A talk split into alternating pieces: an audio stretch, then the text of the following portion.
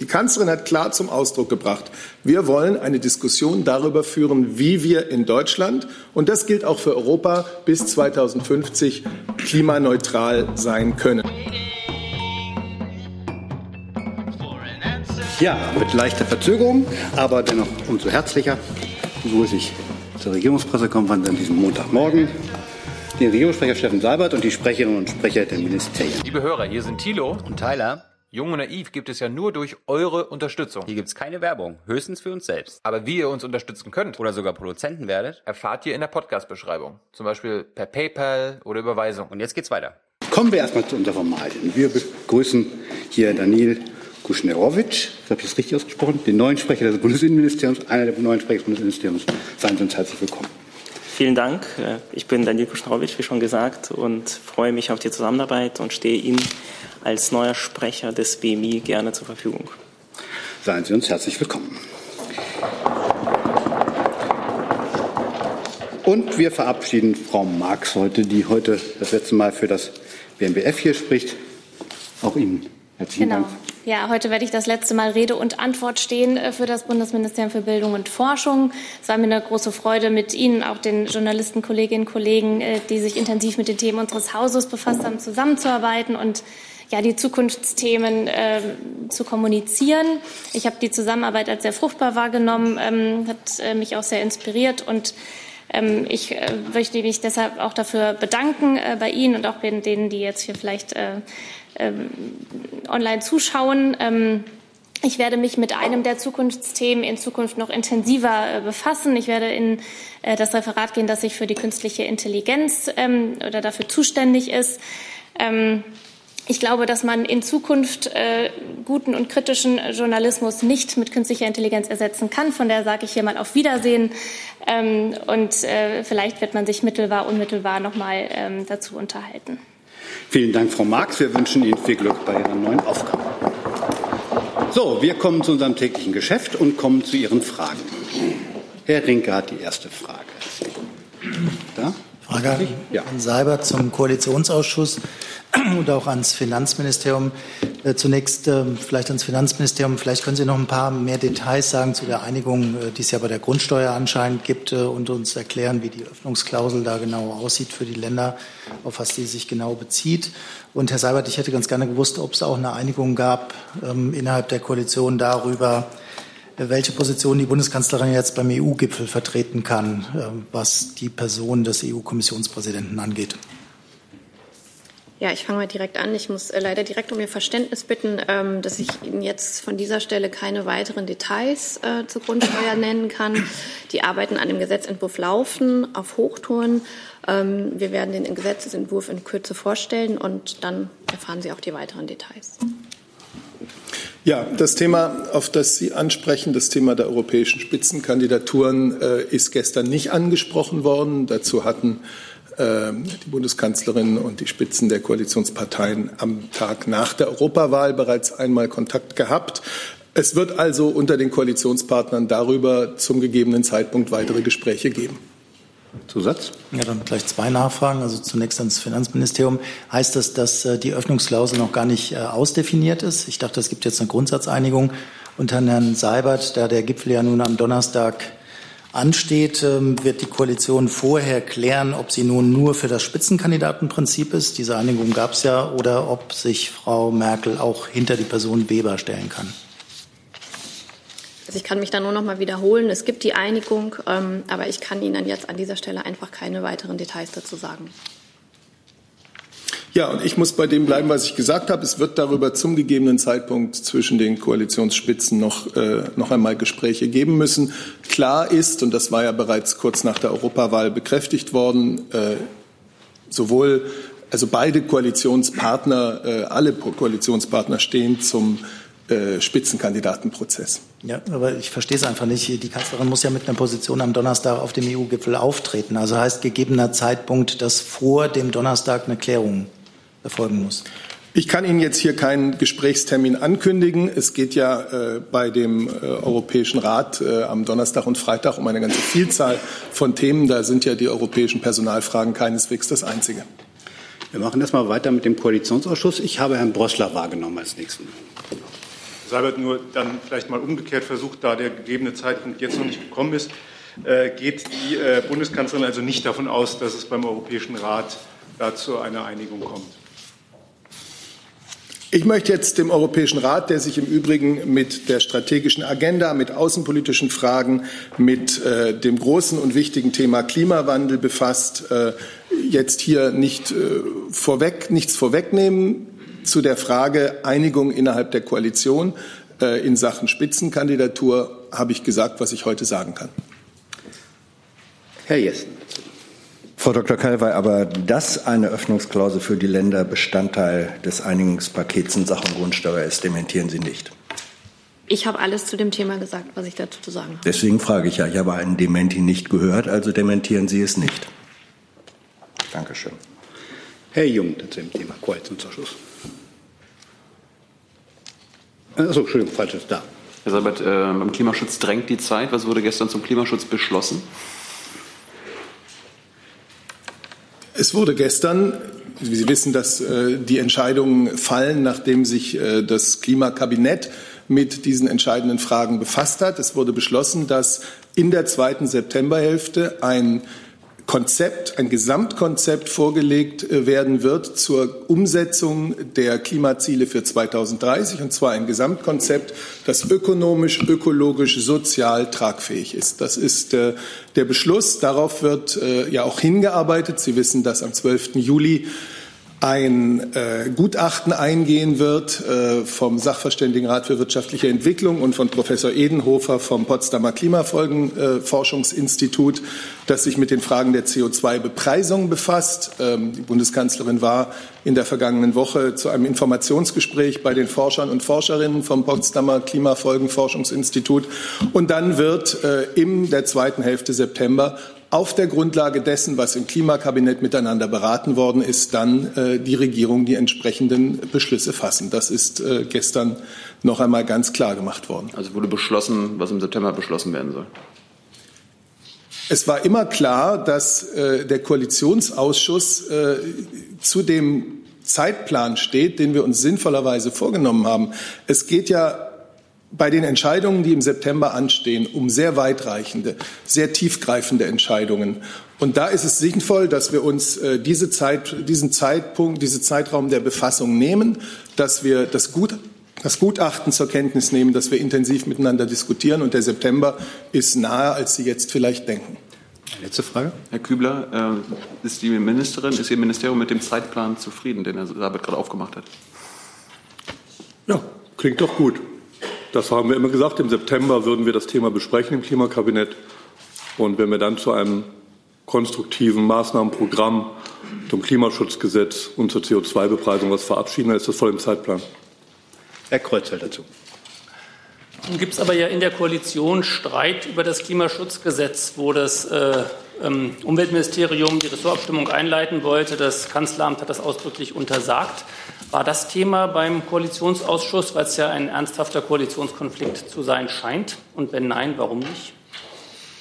Ich kann Ihnen über den Koalitionsausschuss, äh, der auch eine Angelegenheit der Parteispitzen ist, hier nicht mehr sagen als das, was wir hier gesagt haben und was gestern auch ja veröffentlicht worden ist. Ich kann Ihnen nur sagen, es gibt Einigkeit in dieser Koalition, dass wir vor großen, weitreichenden Entscheidungen in der Klimapolitik stehen. Und es gibt Einigkeit über den Zeitplan, in dem wir diese Entscheidungen treffen wollen und werden. Herr Rinke. Herr also, ja, ich kann mich dem nur anschließen, was Herr Seibert gesagt hat. Herr Rinken? Ja, wenn die Entscheidungen im September fallen, äh, Herr Seibert, können Sie vielleicht Stellung nehmen zu einem Bericht, der am Wochenende bekannt wurde, dass die Bundesregierung sich auf Klimaneutralität 2050 geeinigt hat. Das kann dann ja nicht stimmen, weil dann die Entscheidung darüber erst im September fallen müsste. Es gab Berichterstattung darüber, wenn ich mich richtig erinnere, dass die Bundesregierung das EU-Ziel einer ähm, Klimaneutralität bis 2050 unterstützt. Die Bundeskanzlerin hat darüber in der Vergangenheit, in den letzten Wochen ja mehrfach gesprochen. Wir sind immer offen für multilaterale Lösungen und wir unterstützen es deswegen auch tatsächlich, dass bei den jetzt anstehenden Beratungen der Europäische Rat sich mit genau diesem Ziel, diesem Langfristziel Treibhausgasneutralität bis 2050 nicht nur beschäftigt, sondern dass er, wie wir das fordern, eben auch sich mit der Frage beschäftigt, wie das Ziel erreicht werden kann. Das Wie ist ja mindestens so wichtig wie äh, die Entscheidung, dass man es wollen müsste. Der stehen wir, äh, zu dieser Entscheidung stehen wir. Wir haben immer gesagt, es ist wichtig, dass wir einen gemeinsamen Weg beschreiten und beschreiben, ähm, wie dieses Ziel auch erreichbar ist. Die Bundeskanzlerin hat dazu einige Stichworte genannt. Und dass das jetzt auf der europäischen Ebene ähm, so diskutiert wird, ähm, das finden wir nicht nur gut, da sind wir auch dabei. Aber wenn die Bundesregierung das Ziel auf europäischer Ebene richtig findet und unterstützt 2050 Klimaneutralität, dann muss doch die Entscheidung auf nationaler Ebene für dieses Ziel ebenfalls gefallen sein. Auch auf nationaler Ebene gilt das, was wir hier mehrfach gesagt haben. Wir sind für die Erreichung dieses Ziels. Wir müssen aber uns gemeinsam einigen, wie wir es erreichen. Wir müssen die Maßnahmen beschreiben können, mit denen das zu schaffen ist. Und das ist insofern auch äh, etwas, das natürlich mit im Raum steht, wenn wir jetzt die großen klimapolitischen Entscheidungen im September treffen. Herr Jessen. Herr Seibert, äh, jetzt geht die nationale und die internationale Zielebene läuft parallel in der Diskussion. Die internationale Zielebene kann ja die Bundesregierung gar nicht bestimmen. Bedeutet das, Zielszenario Entscheidung im September, dass aber auf jeden Fall beschlossen werden soll, dass für den Emissionsbereich Deutschland eine Neutralität erreicht wird oder bedeutet es etwas anders? Weil wenn Sie sich auf die internationale Ebene beziehen, liegt ja, wie gesagt, außerhalb der deutschen äh, Entscheidungsmöglichkeiten. Na gut, zunächst einmal ist es doch gerade im Bereich der Klimapolitik gut, wenn wir nicht nur national, sondern wir auch im Verbund mit anderen handeln und wenn wir im europäischen Verbund handeln. Zweitens äh, wir sind ein europäischer Mitgliedstaat. Ähm, und als solcher haben wir natürlich mit Einfluss auf die Ziele, die die Europäische Union sich setzt und die Diskussionen, die sie führt. Und in dem Sinne ähm, kann ich für die Bundesregierung nur begrüßen, dass in der Tat äh, die, äh, der Europäische Rat sich schon jetzt bei diesen Vorfeldberatungen zum nächsten Treffen am 20. Juni mit diesem äh, Thema der Treibhausgasneutralität bis 2050 auseinandergesetzt hat ähm, und äh, dass wir gemeinsam in Europa darüber nachdenken und diskutieren, wie wir das auch ganz konkret, ganz praktisch erreichen können. Ich würde dazu gerne noch ergänzen, Herr Jessen, Sie haben es richtig angesprochen, nationale und internationale Verhandlungen laufen ja parallel. Um das auch noch mal zu sortieren, im Klimaschutzkabinett geht es vor allen Dingen um die Erreichung des Ziels 2030 als einen Zwischenschritt, das Ziel 2050 zu erreichen. Welche Art dieses Ziel dann sein wird, hat die Kanzlerin beim Petersberger Klimadialog ja sehr deutlich gemacht. Wie Herr Seibert eben sagt, es geht nicht mehr um das Ob, sondern nur noch um das Wie die äh, Klimaneutralität, äh, Treibhausgasneutralität 2050 zu erreichen ist. Im äh, Klimaschutzkabinett selbst konzentrieren wir uns also auf den ersten Zwischenschritt, Maßnahmen ähm, zu verabschieden, die das Ziel 2030 einer Reduzierung von 55 Prozent Treibhausgase als nationales deutsches Ziel zu erreichen ist. Im Internationalen kümmern wir uns jetzt darum, dass die EU-Langfriststrategie sich auch dieses Ziel vornimmt, die Treibhausgas Neutralität 2050 zu erreichen. Und da sind wir vom Umweltministerium sehr froh, dass sich jetzt die Bundesregierung dazu entschlossen hat. Das sah ja auch bis März äh, noch anders aus, unsere Position in Brüssel, dass wir uns hier klar auch in den Verhandlungen des e Europäischen Rats für die Treibhausgasneutralität 2050 aussprechen werden. Herr Kreuzer. Achso, eine weitere Vorlage. So muss ich nochmal nachfragen. In Petersberg war die Situation nämlich gerade anders, äh, nach meiner Erinnerung, als Herr Seibert und Herr Kübler es jetzt gesagt haben. Da hat sie nicht gesagt, das Ob steht fest und wir müssen noch über das Wie reden, sondern sie hat gesagt, bevor wir entscheiden, ob wir uns für das Ob entscheiden, müssen wir das Wie geklärt haben. Jetzt klingt es genau umgekehrt, dass Sie sagen, wir legen jetzt fest, ja, wir sind dabei und müssen jetzt deswegen darüber nachdenken, wie wir das denn machen. Und das wäre ja eine Veränderung der Position. Deswegen nochmal noch mal zur Sicherheit nachgefragt. Es steht fest, dass wir das wollen und wir müssen jetzt noch darüber nachdenken, wie. Das wäre was anderes als vorher. Deswegen wollte ich noch mal sicher gehen. Ich reiche gern noch mal den Wortlaut ähm, der Rede der Bundeskanzlerin beim Petersberger Dialog nach, ähm, weil ich schon dachte, dass wir darauf kommen würden. Die Diskussion, sagte sie damals, soll sich nicht darum drehen, ob wir es erreichen können. Also die Rede ist vom 2050 Klimaneutralitätsziel, ob wir es erreichen können, sondern darum, wie wir es erreichen können. Wenn wir darauf eine vernünftige Antwort finden, können wir uns der Initiative der neuen Mitgliedstaaten der Europäischen Union anschließen. Genau. Ich würde mir wünschen, dass wir das können. So. Und diese Aufgabe ist jetzt jetzt doch gleichzeitig national wie in Europa die Aufgabe, vor der wir stehen. Also gemeinsam den Weg mit konkreten Maßnahmen und äh, innovativen Ideen zu beschreiben und zu beschreiten. Äh, ich sehe da gar keinen, gar keinen Widerspruch.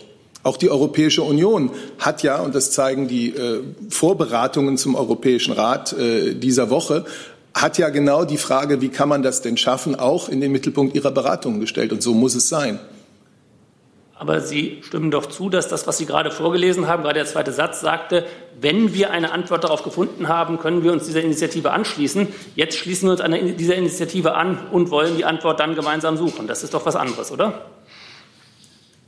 Ich habe doch gesagt, Deutschland hat sich in den gerade laufenden Beratungen zum Europäischen Rat der Ende dieser Woche stattfinden wird, zum langfristigen Ziel der Treibhausgasneutralität geäußert. Und Deutschland hat gefordert, dass noch in diesem Jahr geklärt werden muss, wie dieses Ziel bis 2050 erreicht werden kann. Wir begrüßen es, dass der Europäische Rat sich damit beschäftigt, wie wir Treibhausgasneutralität bis 2050 erreichen und werden uns da sehr aktiv einbringen. Gibt es weitere Fragen zu dem Bereich? Herr Rinke. Ja, ich wollte auch noch mal an den Punkt anknüpfen. In der, dem Entwurf für die strategische Agenda, die für die EU gesetzt wird, taucht dieser Jahreszahl 2050 ja gerade nicht auf. Verstehe ich das jetzt so, dass die Bundesregierung dafür ist, dass man sich dieses Ziel setzt? Das ist ja das, worüber der EU-Rat dann am Donnerstag oder Freitag bestimmt. Oder geht es hier um ein weiteres Dokument, was angefertigt wird, wo irgendwo diese Zahl 2050 drin steht als Zieldatum? Vielleicht verstehen wir uns falsch, vielleicht verstehe ich irgendwas falsch. Meiner Meinung nach muss nun in Deutschland genau das Gleiche geleistet werden wie auf der europäischen Ebene. Und beide Diskussionen können einander ja auch irgendwie bereichern und befruchten. Die Kanzlerin hat ganz klar zum Ausdruck gebracht, wir wollen eine Diskussion führen, wie wir es schaffen können, dass bis 2050 unser Land und ja auch Europa äh, klimaneutral, treibhausgasneutral ist. Und diese Diskussion führen wir in Deutschland. Und diese Diskussion müssen wir, und da nehmen wir die Initiative der acht oder ich glaube neun europäischen Mitgliedstaaten eben gerne auf, die müssen wir auf europäischer Ebene führen. Ja, es, es ist wirklich der Unterschied, eben ist ja schon darauf hingewiesen worden, ist doch die Abfolge. Gibt es ein Commitment, dass man das Ziel setzt und sich dann überlegt, egal ob auf nationaler oder europäischer Ebene, wie man es erreichen will? Oder wartet man äh, so lange, bis man weiß, wie man es erreichen will und sagt, dann committen wir uns. Also wenn die Bundesregierung in Brüssel für das Datum 2050 sein sollte, jetzt bei diesem EU-Gipfel, ist es etwas anderes, als die Kanzlerin in den, der von Ihnen zitierten Rede das vorgestellt hat als Verfahren. Gut, ich sehe den Unterschied nicht, weil ich glaubte, dass ich es eigentlich gerade klar gesagt habe. Ich kann es gerne noch mal machen.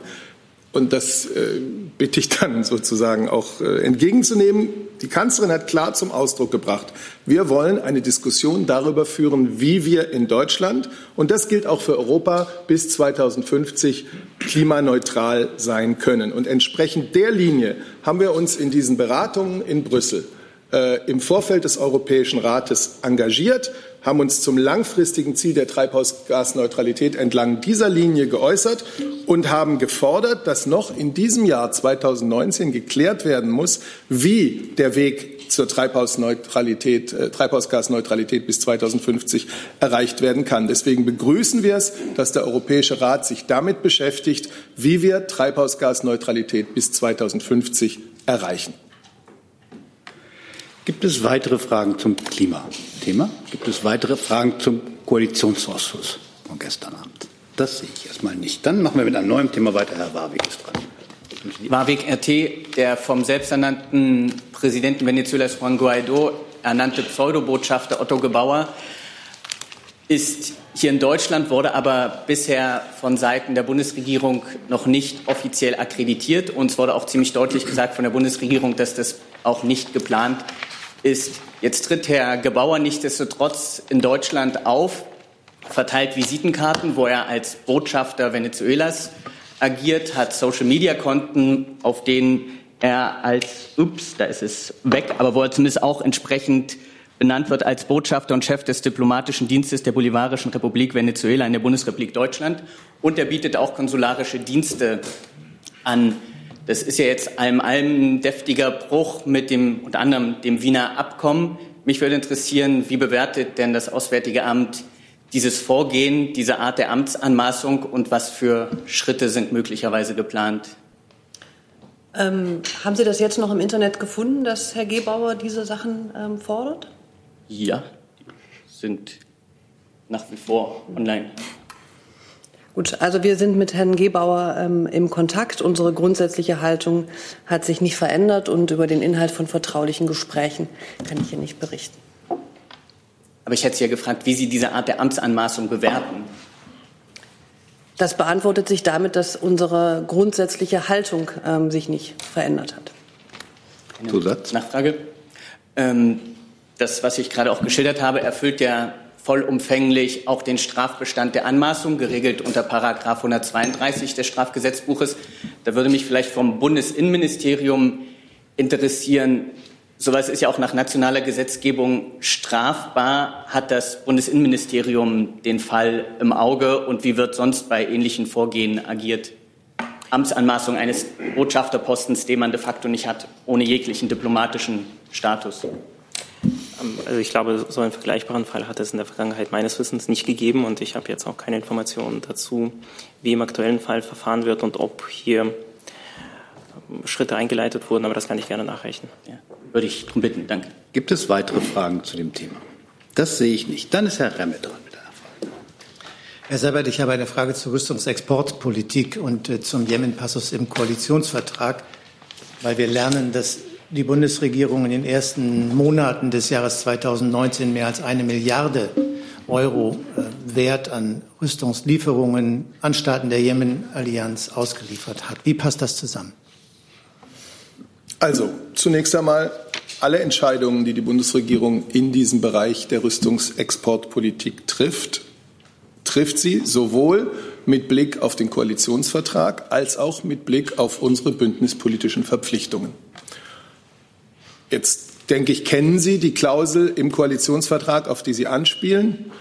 Und mit Blick auf diese, auf diese Klausel betreibt die Bundesregierung eine sehr restriktive Exportpolitik gegenüber den in Frage kommenden Staaten.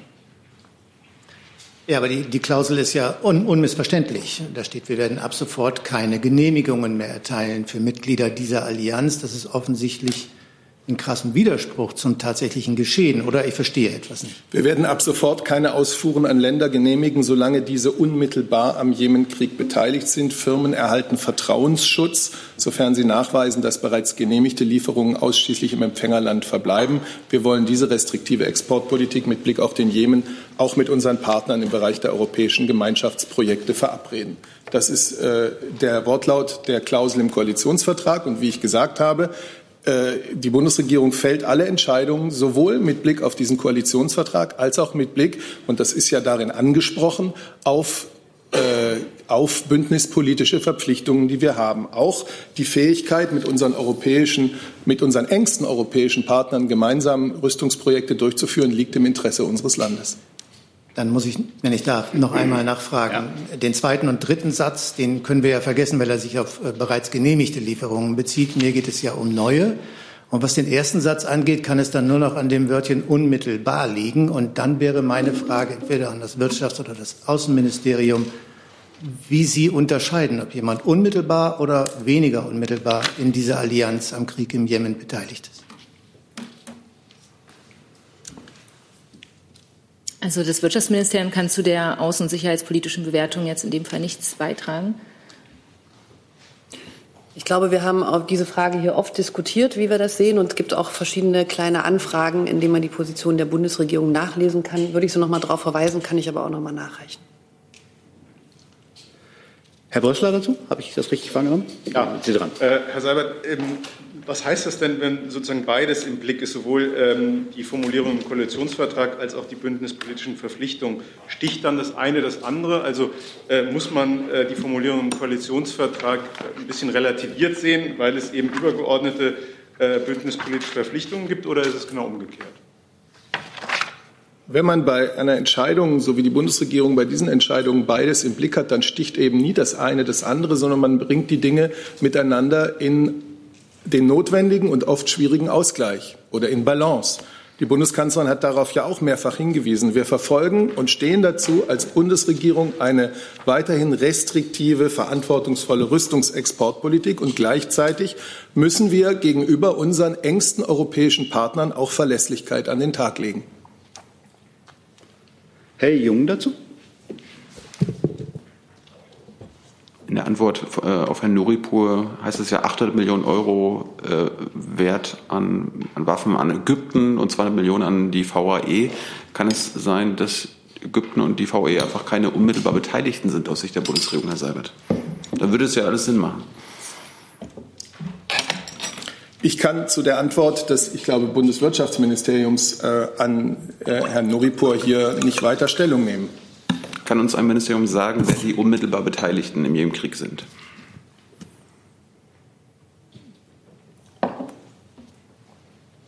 Dazu hat sich Frau Adebar jetzt gerade geäußert. Das, die Frage Nö. wurde ja gerade eben schon mal beantwortet. Ja, sie wurde so beantwortet anscheinend, wie das jetzt heute möglich ist. Werden wir das jemals erfahren von Ihnen? Was war das jetzt? Wenn wir jemals erfahren, wer aus Sicht der Bundesregierung die unmittelbar Beteiligten in jedem Krieg sind. wir, ich, ich, warte, ich frage das hier seit anderthalb Jahren, Herr Seibert, das wissen Sie. Wir haben dazu in Anfragen Stellung genommen. Wir haben die Position hier oft diskutiert. Ich glaube, wir müssen das, was wir schon diskutiert haben, nicht wiederholen. Ja, wenn Sie nie eine Antwort geben, dann ist es doch logisch, dass wir immer wieder nachfragen. Das ist ja unsere Antwort. Unsere Antwort ist ja eine Antwort. Herr Jung, ich verstehe, dass die Antwort äh, möglicherweise nicht befriedigend ist. Ähm, dann müssen Sie sie leider so hinnehmen und entsprechend bewerten. Wir machen dahinter weiter. Frau Adebar, ein Kriterium für ein Rüstungsexportverbot äh, war ja der Mord an Khashoggi, speziell was Saudi-Arabien betrifft. Darf man jetzt davon ausgehen, dass Saudi-Arabien in diese Sache aufgeklärt hat, dass sie jetzt wieder Waffen an Saudi-Arabien verkaufen? Was diesen Fall betrifft, ähm, hat sich auch keine Änderung der Lage ergeben, seit wir hier das letzte Mal darüber gesprochen haben. Das heißt, Sie, Sie erwarten weiterhin eine Aufklärung seitens Riad? Ich kann mich an mein genaues Wording vom letzten Mal nicht erinnern.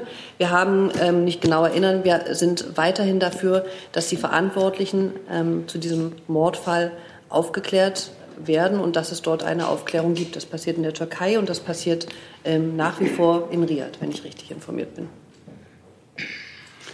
Herr Kollege dahinter. Also die äh, Fragen sind ja hier durch Kollegen gestellt worden in Bezug auf äh, jüngste Genehmigungen, also Waffenlieferungen an äh, kriegsbeteiligte Länder gegen Jemen.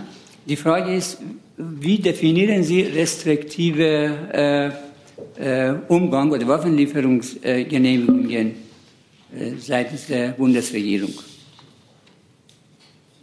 Ja, das kann ich gerne noch mal ausführen. Also das heißt, dass wir über Genehmigungen immer im Einzelfall entscheiden, immer im Lichte der aktuellen Situation, dass außen- und sicherheitspolitische Erwägungen eine zentrale Rolle spielen und auch Menschenrechtsentwicklung in dem entsprechenden Land ähm, eine große Rolle spielen. Zusatz, äh, Entschuldigung. Es heißt ja, man soll deeskalierend äh, handeln und in letzter Zeit hat man als Politiker in Deutschland oft sich beunruhigt geäußert über die Lage im Nahen Osten. Äh, sind diese Genehmigungen, die gerade bekannt geworden sind, deeskalierend oder eskalierend? Wie äh, können Sie das definieren? Also die Antwort kann gerne auch von Herrn Seibert kommen. Also ich kann dazu sagen, wir können uns zur Einzelfallentscheidung nicht äußern, generell nicht äußern. Und das gilt jetzt auch für diese ähm, genehmigten Exporte. Deshalb kann ich da jetzt keine Bewertung des Einzelfalls vornehmen. Gut, dann Zusatz? Letzte Frage. Bitte. äh, wie äh, sieht die Bundesregierung äh, die Haltung Irans in Bezug auf seine eigene Verteidigungslinie, wenn Iran sich äh, im Sinne der Verteidigung des Landes Anstrengungen unternimmt? Wie sieht die Bundesregierung? Ist das äh, ein Zuspruch? Also hat die Bundesregierung praktisch äh, ein Verständnis dafür oder gibt es gegenteilige äh, Stellungnahmen? Ehrlich gesagt weiß ich jetzt nicht genau, worauf Sie anspielen. Ein jedes Land hat natürlich das Recht zur Selbstverteidigung. Wir haben hier häufig kritisch über die Außenpolitik des Iran gesprochen, weil wir weder in Syrien noch im Libanon äh, noch im Jemen äh, Selbstverteidigungsinteressen des Iran entdecken können. Es gibt ja auch andere Bereiche. Entschuldigung, Entschuldigung, Herr Kollege, es gibt noch andere Meldungen, die sich Menschen nicht gemeldet haben. Als nächstes wäre, wäre Herr Jessen erst mal dran. Frau Adebar, ich versuche es mit einem logischen Zugang. Es versteht sich ja, dass Entscheidungen, die sich am Kriterium der unmittelbaren Beteiligung äh, orientieren, rational nur getroffen werden können, wenn der Bundesregierung klar ist, welches die unmittelbar Beteiligten sind. Sonst könnten sie eine solche Entscheidung nicht fallen. Also Ihnen ist es klar. Muss seit längerem sein, weil sie seit längerem Entscheidungen treffen. Warum, und das ist die unbeantwortete Frage, warum weigert sich die Bundesregierung, das, was ihr klar ist, uns mitzuteilen? Sie entziehen damit einen Diskurs, einen öffentlichen Diskurs über die Kriterien, den verweigern sie. Das trägt nicht zur Glaubwürdigkeit und Nachvollziehbarkeit von politischen Entscheidungen bei. Die Frage ist nur, Warum weigert sich die Bundesregierung, das, was ihr klar ist, auch öffentlich klar zu machen? Das ist ja mehr ein Statement als eine Frage. Nein, das ist eine Frage. Warum ist klassische Frageform? Ja. Die Bundesregierung hat ähm, die Passage im Koalitionsvertrag. Sie hat auf verschiedentliche Nachfragen auf dem Parlament, aus dem Parlament das gesagt, wie sie diese Passage sieht und was sie denkt. Und das ist auch öffentlich zugänglich. Wir haben hier ähm, darüber gesprochen. Und darüber hinausgehend, und das liegt in dem, was Herr Seibert sagte, ist jeder Fall ein Einzelfall, der in den zuständigen Gremien als Einzelfall unter Abwägung der Gesichtspunkte links und rechts getroffen wird. Wem ist klar außerhalb der Bundesregierung, wen die Bundesregierung als unmittelbar am Jemenkrieg beteiligte ähm, Nationen ansieht, an die keine Waffenexporte genehmigt werden dürfen. Wem ist das außerhalb der Bundesregierung klar? Zumindest der Öffentlichkeit, wie sie hier vertreten ist, nicht, weil sie die Antwort verweigern. Warum? Ich habe geantwortet. Ich glaube, es ist die gleiche Frage nochmal. Auf die erste habe ich Herr Jessen, ich verstehe Ihre Fragestellung, verstehe auch Ihr wollen, sozusagen eine vernünftige Antwort zu bekommen. Die Antwort der Bundesregierung ist so, wie sie ist, und ich würde es auch bedauern an Ihrer Stelle. Frau Busch. Ah, da sind Sie. Ja, danke. Da. Ähm, die Diskrepanz, die ja hier offensichtlich klafft, eben zwischen, dem, zwischen der Betonung einer restriktiven Rüstungsexportpolitik und dann immer wieder den Zahlen, wie sie jetzt am Wochenende bekannt geworden äh, sind, dass da doch viele Lieferungen oder Genehmigungen passieren, um vielleicht mal das komplette Bild der Genehmigungspraxis zu bekommen. Können Sie vielleicht sagen zu dem, was Sie genehmigt haben, was Sie nicht genehmigt haben? Also in wie vielen Fällen wurden Lieferungen an Saudi-Arabien, an die Vereinigten Arabischen Emirate in diesem Jahr abgelehnt? Vielleicht die Zahl der Fälle oder auch das, die Zahl des Finanzvolumens? Nein, das können wir natürlich nicht sagen. Äh, Sie wissen, dass die, Sicher die Sitzungen des Bundessicherheitsrats und auch seine Tagesordnung und seine Entscheidungen äh, geheim sind. Es gibt eine Information über äh, vollzogene Genehmigungen über das Bundeswirtschaftsministerium an den Bundestag, aber alles Weitere, insbesondere auch die Zahl der nicht genehmigten äh, Rüstungsexportanfragen, äh, kann hier aus ich glaube, nachvollziehbaren außenpolitischen Interessen nicht äh, äh, beantwortet werden. Es steht uns auch gar nicht zu, darüber zu sprechen. Da würde ich aber tatsächlich nachfragen, weil es mir nicht, ähm, können Sie mir vielleicht erklären, mir ist es nicht nachvollziehbar. Es geht ja nicht darum, Ross und Reiter zu nennen oder die Zahl der Panzer zu sagen, sondern vielleicht tatsächlich mal zu sagen, in fünf Fällen haben wir gesagt, aus äh, nachvollziehbaren Gründen wollen wir in diese Region keine Kriegswaffenlieferungen genehmigen.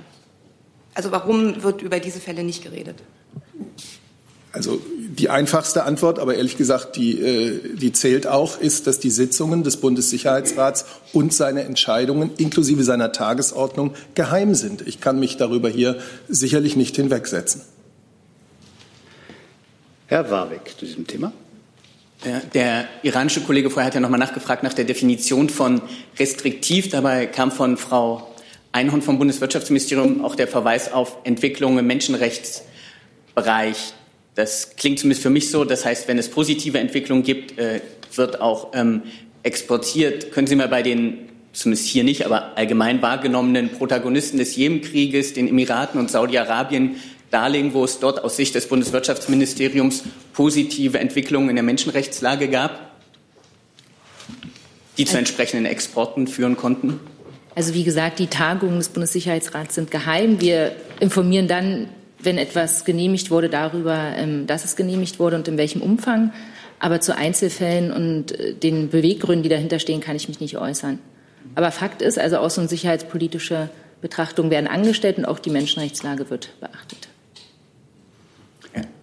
Wenn Zusatz, eine, kurz Zusatz, einen weiteren Frageaspekt des Kollegen aufgreifen. Der geht zwar ein bisschen über diesen Waffenexportaspekt hinaus, aber es ist ja grundsätzlich trotzdem interessant. Im Falle eines Krieges mit dem Iran von Seiten der USA ist die Bundesregierung bereit, Kriegslogistik siehe Rammstein, siehe deutschen Luftraum zur Verfügung zu stellen. Das wird ja schon völlig, Ihnen ist schon klar, dass das ein völlig neuer Komplex ist. Ne? Also die Rüstungskontrollpolitik der Bundesregierung und ein möglicher Konflikt mit dem Iran muss man schon ein bisschen konstruieren. So ne? hatte ich zumindest den Kollegen verstanden. Ja, das äh, ist ja nicht so, dass da der, ja der Kollege hatte das auch verstanden, dass das sozusagen nicht so richtig zusammengehört. Gut, dann, dass er daran Interesse hat, kann dann seine Fragestellung verstehe ich, aber dann stellen wir das gern zurück.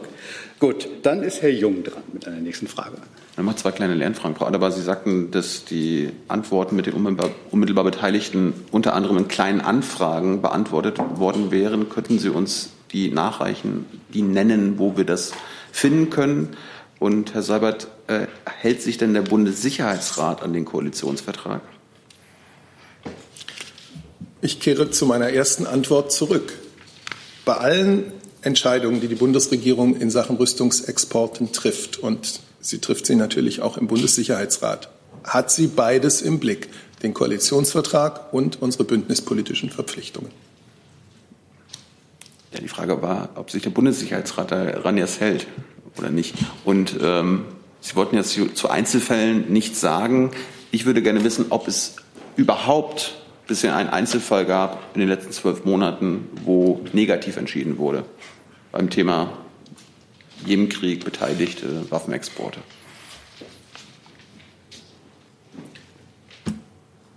Also ich habe dazu nichts weiter zu sagen. Aber wenn Sie sagen, es wird nach Einzelfällen entschieden, Sie wollen über so bestimmte Einzelfälle nicht reden, aber Sie müssen uns doch zumindest signalisieren können oder sagen können, ob es einen Einzelfall gab, wo diese restriktive Politik angewendet wurde. Natürlich, wenn man jeden, äh, wenn man jeden Antrag genehmigte, könnte man kaum von einer restriktiven Politik sprechen. Ja. Aber weil Sie uns ja nicht sagen, ist selbst das ja eine ja, naheliegende Vermutung. Finde ich nicht, dass das naheliegend war, aber jetzt haben Sie ja die Antwort. Kriegen wir die Antwort, Frau Adebar, zu den. Wir suchen das raus. Hm. Frau Kollegin. Das ist aber ein neues Thema. Ein neues Thema. Gut, dann kommen Sie gleich dran. Herr Remm ist als nächstes dran.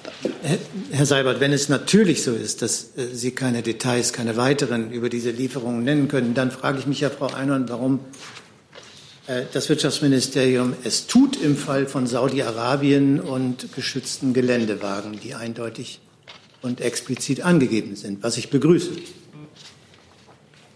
Also wie gesagt, das war eine ähm, Antwort auf eine Anfrage aus dem parlamentarischen Raum. Die haben wir beantwortet, ähm, so wie wir das gerne tun und wie wir auch dazu verpflichtet sind. Und das, die Antwort liegt Ihnen ja vor. Insofern ähm, gibt es ja da jetzt nichts zu beanstanden. Nein, ich frage mich nur nach den Regeln. In einem Fall nennen Sie Details und in anderen Fällen nennen Sie keine. Das ist für mich ein Widerspruch. Wir nennen ja auch in den Rüstungsexportberichten Bereiche, aus denen die exportierten Güter stammen. Bei Rüstungsgütern nicht. Also eben, Sie sagen das gerade, das reicht von gepanzerten Waffen, äh, gepanzerten Autos bis zu Kriegswaffen. Also insofern gibt es da eine, eine breite ähm, ja, Kategorie an Gütern und das weisen wir auch in den Rüstungsexportberichten aus. gibt im Übrigen ein Urteil des Bundesverfassungsgerichts von 2014, vielleicht wollen Sie sich das auch noch mal anschauen, äh, wo das, äh, die Auskunftspflicht des Bundes, der Bundesregierung beschränkt wird für diesen Bereich des Regierungshandelns auf die Unterrichtung des Parlaments über abschließende positive Genehmigungsentscheidungen sowie über die Eckdaten genehmigter Ausfuhrvorhaben. Gibt es weitere Fragen zu diesem Komplex der Rüstungsexportpolitik? Das sehe ich erstmal nicht. Dann ist Herr Drossel mit einem neuen Thema. Das ist eine Frage an Frau Einhorn bzw. an Herrn Fähnrich. Es geht um FCAS, äh, Le Bourget, heute die Unterzeichnung. Ähm, auch da im Bereich Rüstungsexporte. Ähm, da hat es in den vergangenen Monaten äh, Unstimmigkeiten gegeben zwischen Frankreich und Deutschland.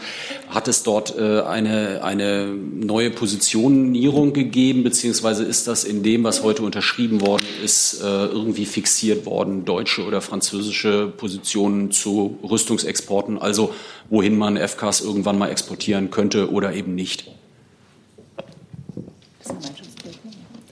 Ich kann gerne anfangen. Sie wissen, FCAS, die ich sag mal, Kampfflugzeuge der neuen Generation ab 2040, heute bei der Paris Air Show.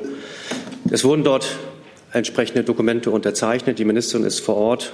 Da läuft auch entsprechende Statements und Fragen dazu. Da würden wir vielleicht noch mal die eine oder andere Stunde abwarten, ob vielleicht auch Fragen dazu kommen. Generell sind wir jetzt auf die Meilenstein in der Weise herangekommen, dass wir, ich sage mal, Forschungs- und Entwicklungsstudien anstreben und diese damit auch unterschrieben haben, dass die beiden Länder sich diesem gemeinsamen Projekt weiter nähern und weiter rangehen. Der Bundestag hat Finanzmittel dafür zur Verfügung gestellt. Was Ihre Frage zum Exportfrage betrifft, war das und wird das nicht in diesen Dokumenten ein Thema sein. Aber auch wie es weitergeht, hat auch der Regierungssprecher Seibert auch vor einigen Wochen schon Stellung und auch eine entsprechende äh, Äußerung dazu getätigt, dass natürlich im Rahmen Europas wir von beiden Seiten uns annähern müssen und eine entsprechende äh, Politik dahin entwickeln. Da sind ja jetzt auch Gelder schon äh, bereitgestellt worden. Das heißt, die Bundesregierung verfolgt den Kurs, dass man das Projekt verfolgt, obwohl ein besonders kritischer Punkt noch überhaupt nicht geklärt ist mit Frankreich wir müssen ja zumindest die ersten Puzzleteile aneinander rein. Wir können und müssen ja reagieren, dass unsere Systeme in die Jahre gekommen sind, dass wir entsprechend äh, Neuanstrebungen äh, äh, vollführen müssen. Und da sind wir auch übereingekommen, dass es sinnvoll ist und richtig ist, dass im Namen und in Europa die Systeme zusammenentwickelt werden, anstelle jeder für sich alleine. Und das ist der erste Schritt, schon seit Jahren vorangetrieben mit Frankreich. Gibt es denn da noch eine Ergänzung oder welche Rolle spielt das Wirtschaftsministerium dabei?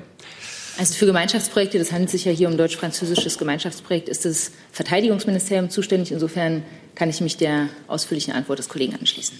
Gibt es weitere Fragen zu dem neu projektierten Kampfflugzeug Deutschland-Frankreich? Sehe ich nicht. Dann haben wir eine Frage zu Georgien bzw. Südossetien. Bitte schön. Danke. Eine Frage an Auswärtiges Amt, Frau Debar, ähm, zum Thema Georgien. Äh, vor zwei Wochen fanden in Region äh, Zinwali, Südossetien, äh, sogenannte Parlamentswahlen. Und einige Staaten haben das schon verurteilt äh, und äh, USA und baltische Staaten dazwischen. Und die Europäische Kommission hat es auch als nicht legitim bezeichnet. Und was ist die Haltung der Bundesregierung dazu? Ähm, wir finden die Haltung der Europäischen Union ähm, sehr richtig und nachvollziehbar. Sofern ich Ihnen da noch was ähm, nachliefern kann, würde ich das tun. Gibt es weitere Fragen zu dem Komplex? Das sehe ich nicht. Dann Herr Rinke dazu? Okay. Dann haben wir eine Frage zur Ukraine. Bitte schön. Genau, äh, das Thema Ukraine. Ich habe drei Fragen an Herrn Seibert. Und zwar, welche Konkrete Fragen werden äh, morgen Frau Bundeskanzlerin und Herr Zelensky besprechen. Das ist die erste Frage. Und die zweite, ähm, welche, Voraus also, welche Voraussetzungen müssen äh, der Meinung der Bundesregierung nach erfüllt werden, um, äh, damit es sinnvoll wäre, überhaupt einen Gipfel im, äh, im äh, Normandie-Format zusammen zu, ähm, äh, durchzuführen? Wie Sie wissen, ist es morgen ja die erste persönliche Begegnung der Bundeskanzlerin mit dem neuen ukrainischen Präsidenten Zelensky. Sie wird sicherlich von ihm hören wollen, wie er äh, seine Präsidentschaft anlegt, äh, wie er innenpolitisch äh, agieren will, wie er zu den Reformen der letzten Jahre steht, äh, wie er sie fortführen will. Und äh, dann kommt das große Thema Minsk, äh, die, die immer noch himmelschreiende Situation äh, im Osten der Ukraine, wo nahezu jeden Tag äh, auch ukrainische Soldaten getötet werden. Äh, wie können wir da vorankommen? Wie können wir diesen, äh, diesen Prozess entsprechend dem, was wir in Minsk miteinander mal vereinbart haben, äh, lösen? Das werden die wesentlichen Themen sein. Ich will nichts äh, weiteres hier vorwegnehmen. Eine Nachfrage. Mhm. Aber was denkt dann äh, die Bundesregierung? Ist es überhaupt sinnvoll, einen äh, Gipfel im Normandie-Format äh, durchzuführen, ähm, ohne, ohne das zu haben, dass die, das Minsker Abkommen erfüllt ist, sage ich dann mal so? Ich werde hier sicherlich keine äh, Bedingungen formulieren. Wir sind immer bereit gewesen auf, und sind es weiterhin auf der Grundlage der Minsker Vereinbarungen zu agieren. Da gibt es ja nicht nur die Möglichkeit eines Spitzentreffens äh, der drei Staatspräsidenten und der Bundeskanzlerin, da gibt es auch die äh, wichtige Arbeit auf der Arbeitsebene der auswärtigen Ämter und Außenministerien und die Arbeit der Außenminister. Wir sind zu dieser Arbeit bereit und sehen weiterhin Minsk als den einzigen Referenzpunkt an, auf den wir uns, auf den alle sich beziehen können, um die Situation in der Ostukraine insbesondere zu verbessern. Wenn ich da kurz anhängen darf, der, der Arbeit, der, die Arbeit am Minsk-Prozess ist ja eine ganz vielfältige in verschiedenen Arbeitsgruppen mit ähm, vom Referenten im Kanzleramt über verschiedene Ministerien bis zu den politischen Direktoren, den Staatssekretären in ganz verschiedenen Formaten zu einzelnen Bereichen. Und das ist natürlich eine Arbeit, die auch ähm, fortdauernd äh, passiert und die wichtig ist. Und ähm, diese Arbeit kann dann, wenn die Gegebenheiten, die Herr Seibert gesagt hat, gegeben sind, in einen äh, Gipfel münden. So, und äh, daran arbeiten wir, glaube ich, äh, natürlich auch mit der neuen ukrainischen Regierung. Herr Brössler. Ja, Herr Seibert, äh, hat denn äh, die Bundeskanzlerin in, ihren, äh, in ihrem Kontakt äh, zum russischen Präsidenten das Gefühl gewonnen, dass es da seit dem Wechsel im Präsidentenamt in Kiew irgendeine Art der Bereitschaft gibt, ähm, die Position zu verändern und, äh, und sein Verhalten auch im Osten der Ukraine äh, zu ändern. Und Frau Adebar, der Außenminister war ja gerade in Kiew. Gab es denn da irgendwelche neuen Ideen, was die Belebung des Minsk-Prozesses angeht? Also ich möchte jetzt hier interne Einschätzungen äh, nicht öffentlich machen. Morgen steht das erste persönliche Treffen mit äh, Präsident Zelensky an und die Bundeskanzlerin wird noch einmal wie auch beim Telefonat klar machen, dass äh, Deutschland an der Seite der Ukraine steht, die ihre Reformen äh, voranschreiten lässt und die ähm, weiter für ein, ein, ein, ein gutes, demokratisches, rechtsstaatliches Land arbeitet. Für den Außenminister war es ähm, ein Besuch äh, ganz kurz nach Amtsantritt und wir haben uns gefreut, dass sich Herr Zelensky zum Minsk-Prozess und zu diesem ganzen Komplex bekannt hat. Und jetzt ähm, ist der Zeitpunkt, das umzusetzen und für vertiefte Gespräche ähm, weiterzugehen. Und jetzt kommt er her und das ist ein, ein Gesprächsbeginn mit dieser neuen ukrainischen Regierung, von der wir vernehmen und wahrnehmen und begrüßen, dass sie grundsätzlich den Weg des ähm, Minsk-Prozesses weitergehen will. Das weitere Fragen zu dem Komplex. Herr Rinke erstmal. Ja, eine Frage an Herrn Seibert. Wird auch das Thema Nord Stream eine Rolle spielen und äh, wird der ukrainische Präsident eine Zusicherung der Bundeskanzlerin bekommen, dass Nord Stream nur dann in Betrieb geht, wenn der Gasvertrag äh, Ukraine-Russland auch rechtzeitig geschlossen wird? Das Thema Nord Stream war auch mit dem Vorgänger, mit Präsident Poroschenko, immer wieder ein Thema. Insofern gut möglich, dass es morgen eines sein wird. Ich will das nicht vorwegnehmen und noch weniger werde ich vorwegnehmen, äh, welches, welche Zusagen es da geben mag. Äh, die Bundeskanzlerin und überhaupt auch andere Mitglieder der Bundesregierung haben die Position äh, zu Nord Stream ja immer wieder klar gemacht.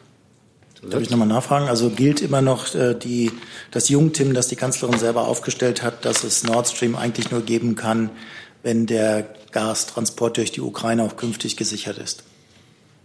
Es gilt immer noch, dass Nord Stream im Wesentlichen ein unternehmerisches Projekt ist, das aber auch eine politische, geopolitische, wenn Sie so wollen, Seite hat. Und das betrifft den Gastransit durch die Ukraine. Und unser ganz klares Interesse, auch unsere Forderung ist, dass dieser Gastransit durch die Ukraine weiter möglich sein muss. Dazu gibt es Gespräche zwischen der Ukraine, Russland und der Vermittlung der Europäischen Union. Und in diesen, hinter diesen Gesprächen stehen wir und werden uns dafür äh, politisch äh, stark engagieren.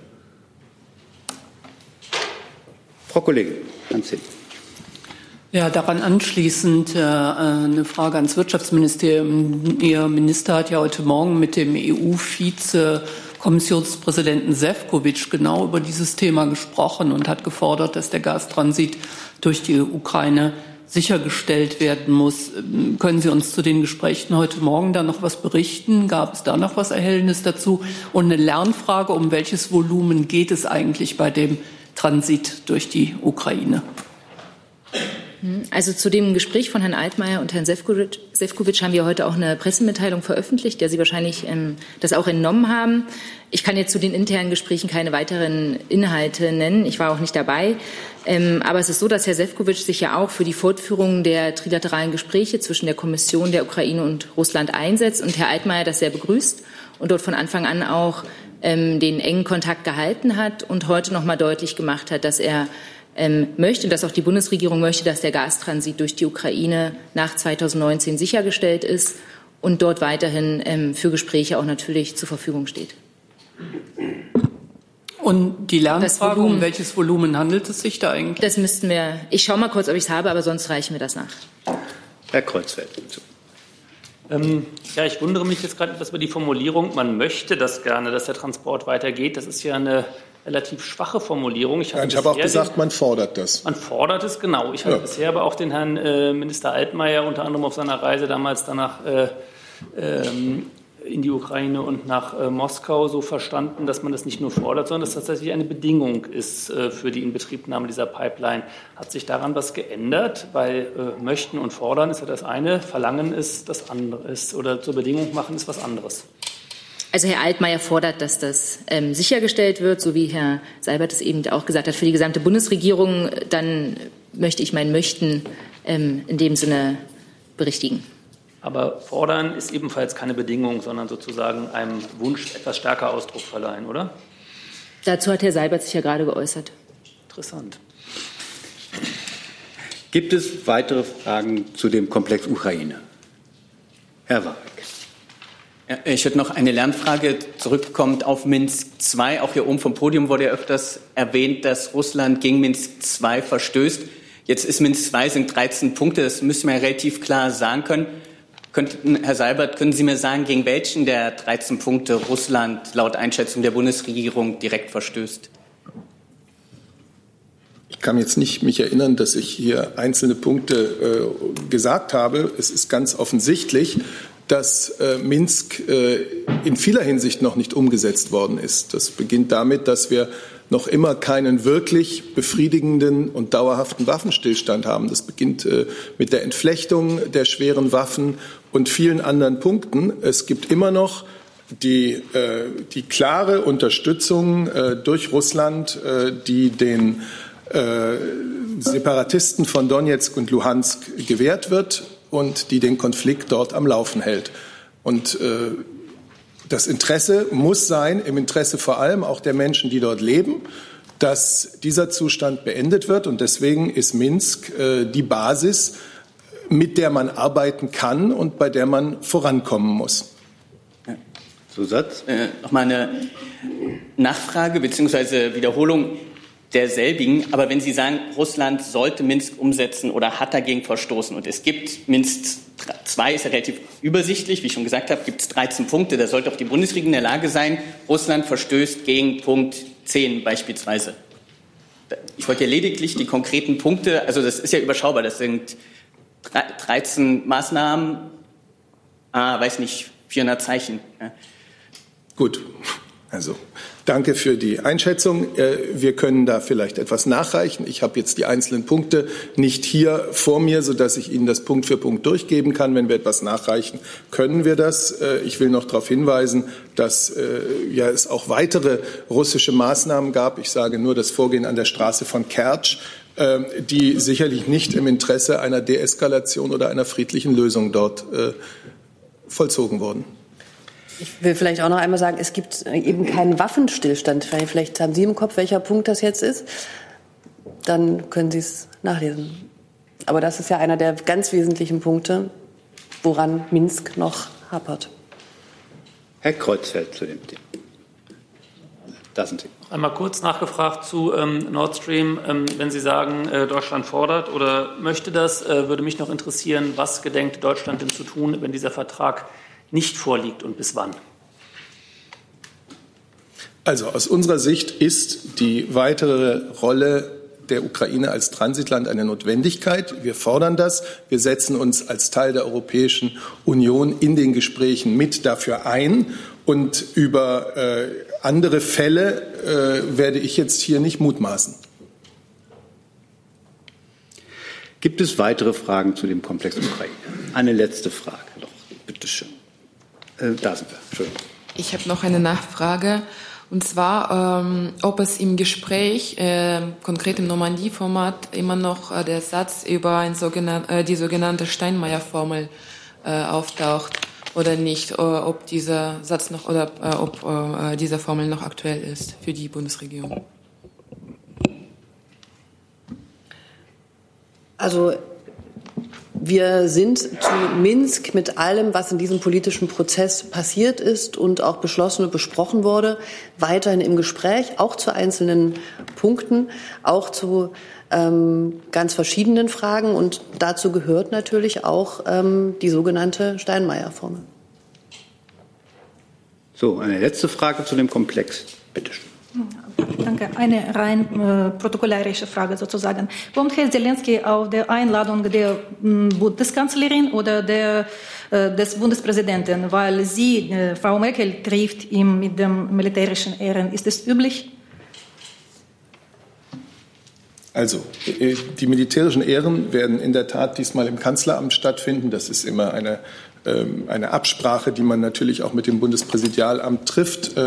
Die Bundeskanzlerin hat Herrn Zelensky gleich nach seiner Wahl zu einem möglichst baldigen Besuch in Berlin eingeladen. Das kann ich fürs Kanzleramt sagen. Fürs Bundespräsidialamt kann ich hier nicht sprechen, aber seien Sie sicher, dass das immer alles in allerbester Absprache miteinander vollzogen wird. So, dann kann Frau Adebar noch was zu Georgien ja, ich kann gerne noch nachliefern, auch in Unterstützung der Position der Europäischen Union, dass die sogenannten Wahlen, die am 9. Juni in der abtrünnigen georgischen Region Südossetien abgehalten wurden, ähm, unsere Position dazu betrifft. Wir erachten ihr Ergebnis als illegitim und Deutschland wie auch die EU erkennt weder den Verfassungs- noch den Rechtsrahmen dieser Wahlen an. Warum ist das so? Weil Deutschland die Souveränität und die Inter die territoriale Integrität von Georgien innerhalb seiner international anerkannten Grenzen ähm, schützt und unterstützt. Gibt es Fachfragen dazu? Das sehe ich nicht. Herr Brüssler, habe ich hier stehen noch eine Frage drauf? Herr Brüssler? Okay, dann ist Herr Jung mit noch einer Frage da. Also ich hoffe, vielleicht eine politische Einschätzung oder äh, ein Lagebild zu bekommen zum Mord an dem Regierungspräsidenten Lübcke. Da hat die Generalbundesanwaltschaft ja jetzt die Ermittlung übernommen. Es ist stark zu vermuten, dass es einen rechtsextremen Täter gibt. Gibt es da eine Einschätzung von der Kanzlerin zu diesem Fall und vielleicht auch vom Innenminister? Also in dieser Phase fände ich eine politische Einschätzung nicht das, was man braucht. Die Bundesregierung hofft, das gilt auch für die Kanzlerin, dass so rasch wie möglich geklärt wird, wer Herrn Lübcke erschoss und warum. Die Ermittler haben nun einen dringend Tatverdächtigen in Untersuchungshaft und wir sollten ihre Arbeit äh, nun nicht mit Spekulationen begleiten. Sie werden ihre Ergebnisse über Täter und Motiv zum gegebenen Zeitpunkt präsentieren. Ich kann dem eigentlich nichts hinzufügen. Also der Generalbundesanwalt hat, das, hat die Ermittlungen übernommen und insofern müssen wir auch da die Ermittlungsergebnisse abwarten. Wie bewertet denn die, Bundes äh, die Kanzlerin äh, die rechtsextremen Entwicklungen in Deutschland, Herr Seibert? Ist das jetzt wirklich die Pauschalfrage, mit der Sie das jetzt hier weitertreiben wollen, dieses Thema? Also fangen wir bei dem Fall Lübcke an. Von dem ganz abgesehen, was ich gerade gesagt habe, nämlich, dass es die Sache der Ermittler ist, den Täter und das Motiv zu ermitteln und dass wir sie da arbeiten lassen sollten, wobei sie ja offensichtlich einen Fortschritt gemacht haben.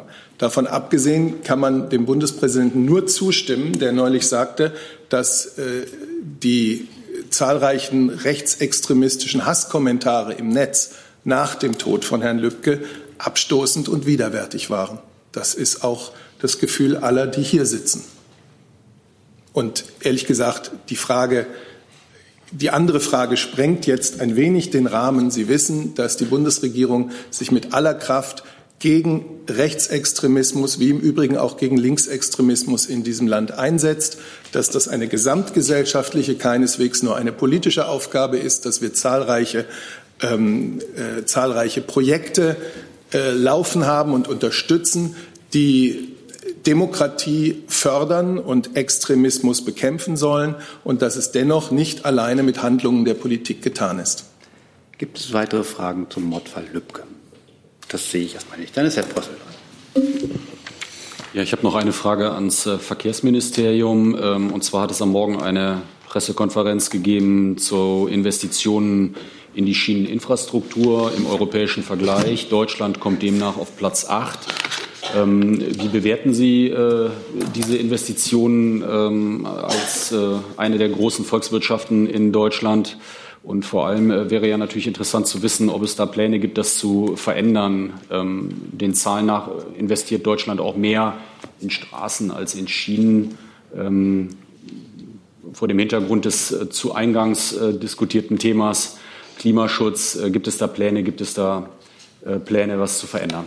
Mhm. Zu der eingangs genannten Pressekonferenz liegen mir jetzt persönlich aktuell keine Informationen vor. Ich kann Ihnen aber grundsätzlich sagen, dass der Koalitionsvertrag der schienenfreundlichste ist, den es jemals gab. Der Bund investiert auf Rekordniveau in die Schiene. Allein in diesem Jahr rund 5,6 Milliarden Euro. Bis 2022 investiert der Bund mehr als 20 Milliarden Euro in Aus- und Neubau, Erhalt und Modernisierung der Schiene. Regionalisierungsmittel zur Bestellung des Nahverkehrs 2016 bis 2031 sind mehr als 150 Milliarden Euro. Und im Bundesverkehrswegeplan 2030 sind 112,3 Milliarden allein für die Schiene vorgesehen. Das ist ein Anstieg um mehr als die Hälfte. Im Bundesverkehrswegeplan 2003 waren es noch 72,3 Millionen Euro, äh, Milliarden, Entschuldigung.